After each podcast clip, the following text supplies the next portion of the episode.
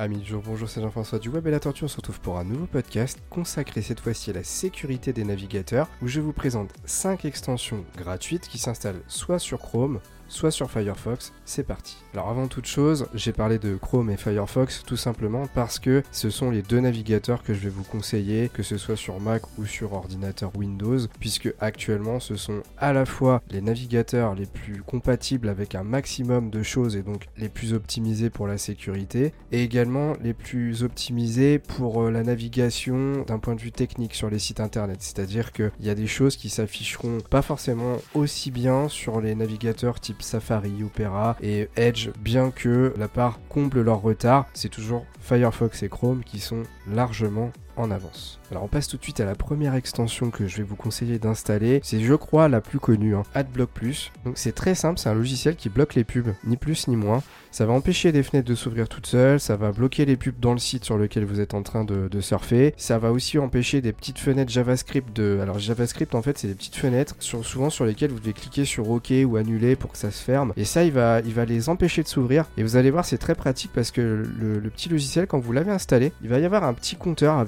juste par-dessus le logo qui va compter le nombre de pubs bloquées depuis que vous êtes sur le site. Parfois c'est hallucinant, vous arrivez sur l'accueil, au bout de 30 secondes, le, compteur il est passé à, plus de 100 publicités qui ont été bloquées par le logiciel. Et, vous verrez même, il y aura des sites sur lesquels vous allez tomber qui vont carrément vous demander de le désactiver parce que ça va pas les arranger. Tout simplement parce que c'est souvent grâce à ça que les, que les sociétés, un petit peu dans le téléchargement de logiciels, que ce soit euh, du sérieux ou pas d'ailleurs, vont vous gagner un peu d'argent et ça va les embêter. Sauf que vous, bah, ça va vous limiter les chances énormément d'avoir des virus sur votre ordinateur. Parce que souvent ces publicités, elles vous, elle vous force à cliquer sur des boutons ou elle vous empêche de cliquer sur d'autres boutons justement. Et du coup, vous allez, sans vous en rendre compte, bah, télécharger des logiciels euh, qui vont euh, souvent installer des malwares. Et ces malwares, c'est des logiciels mal intentionnés justement. C'est pas forcément les virus, mais c'est des logiciels qui vont laisser rentrer les virus. Donc c'est vraiment la première extension que je vous invite à installer. C'est d'ailleurs très clairement, je pense, la plus installée sur la planète à l'heure actuelle pour protéger votre navigateur. Allez, on passe à la deuxième extension,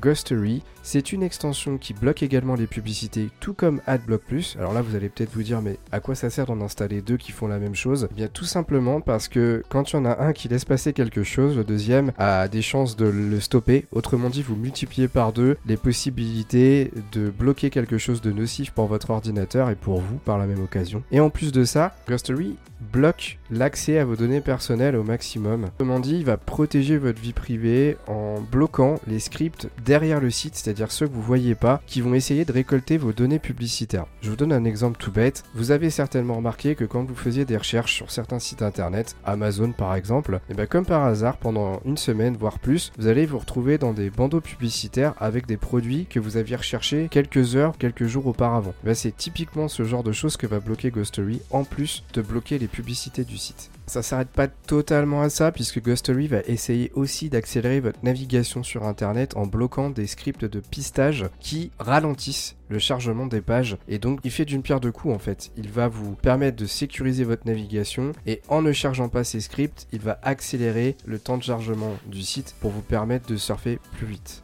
Ensuite, on passe à la troisième extension avec Disconnect. Alors Disconnect c'est encore une application qui va beaucoup ressembler alors plus à Ghostery dans, dans le global puisqu'elle va être là pour vous permettre de bloquer les scripts de pistage. Comme je le disais juste avant, Ghostery le faisait aussi, mais Disconnect c'est vraiment sa spécialité. D'ailleurs j'en profite pour dire que ça a été une extension qui a été nommée meilleure extension de privatisation des données 2016 et 2015 et que c'est vraiment la force du plugin. Donc comme je le disais pour AdBlock Plus, Ghostery va être son garde-fou puisque quand l'un laisse passer quelque chose, le second a des chances de le bloquer. Donc plus on a d'applications de, sécurité cumulées, moins on a de chances de se faire avoir. Et Disconnect, bah, ça va être l'équivalent de Ghostery pour AdBlock Plus d'un point de vue logiciel de pistage. Il va y avoir également un compteur qui va vous montrer tout ce qui a été bloqué, notamment pour trois éléments, Google, Facebook et Twitter, puisque ces plateformes sociales sont très très très gourmandes en termes de consommation de vos données personnelles, puisqu'elles les vendent à des entreprises qui elles vont vous afficher de la publicité adaptée.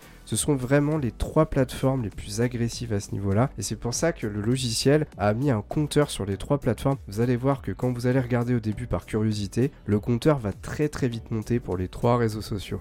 Quatrième et avant-dernière extension, Privacy Badger. Vous verrez, c'est le logo avec un blaireau, si vous avez un doute. C'est un petit peu marrant. Euh, je sais pas pourquoi ils ont choisi ça, mais pourquoi pas. C'est exactement le même principe que les trois autres. Et je vais vous donner un, exemple de ce que je fais, puisque depuis tout à l'heure, du coup, j'en profite pour euh, regarder un petit peu mes extensions, puisque ça faisait des mois que je les avais et que j'avais pas repris le temps de le faire. Mais euh, je vais par exemple sur le site d'Amazon, et malgré le fait que j'ai quatre extensions faites pour la même chose quasiment, eh bien, chaque extension ne va pas trouver les mêmes choses et ne va pas me bloquer les mêmes éléments. Comme quoi le cumul de ces quatre plateformes n'arrive pas et ne suffit pas à tout bloquer. Donc comme quoi, autant installer les quatre, puisque là vous bloquez un maximum de choses. Et rassurez-vous, la dernière extension ce sera pas pour ça. Il faut juste comprendre que les quatre extensions font plus ou moins pareil, mais elles ont chacune des points sur lesquels elles sont plus fortes les unes que les autres. Et quelque part, si on fait un calcul simple, c'est comme si vous aviez multiplié par 4 la sécurité de votre navigation. On passe à la toute dernière extension,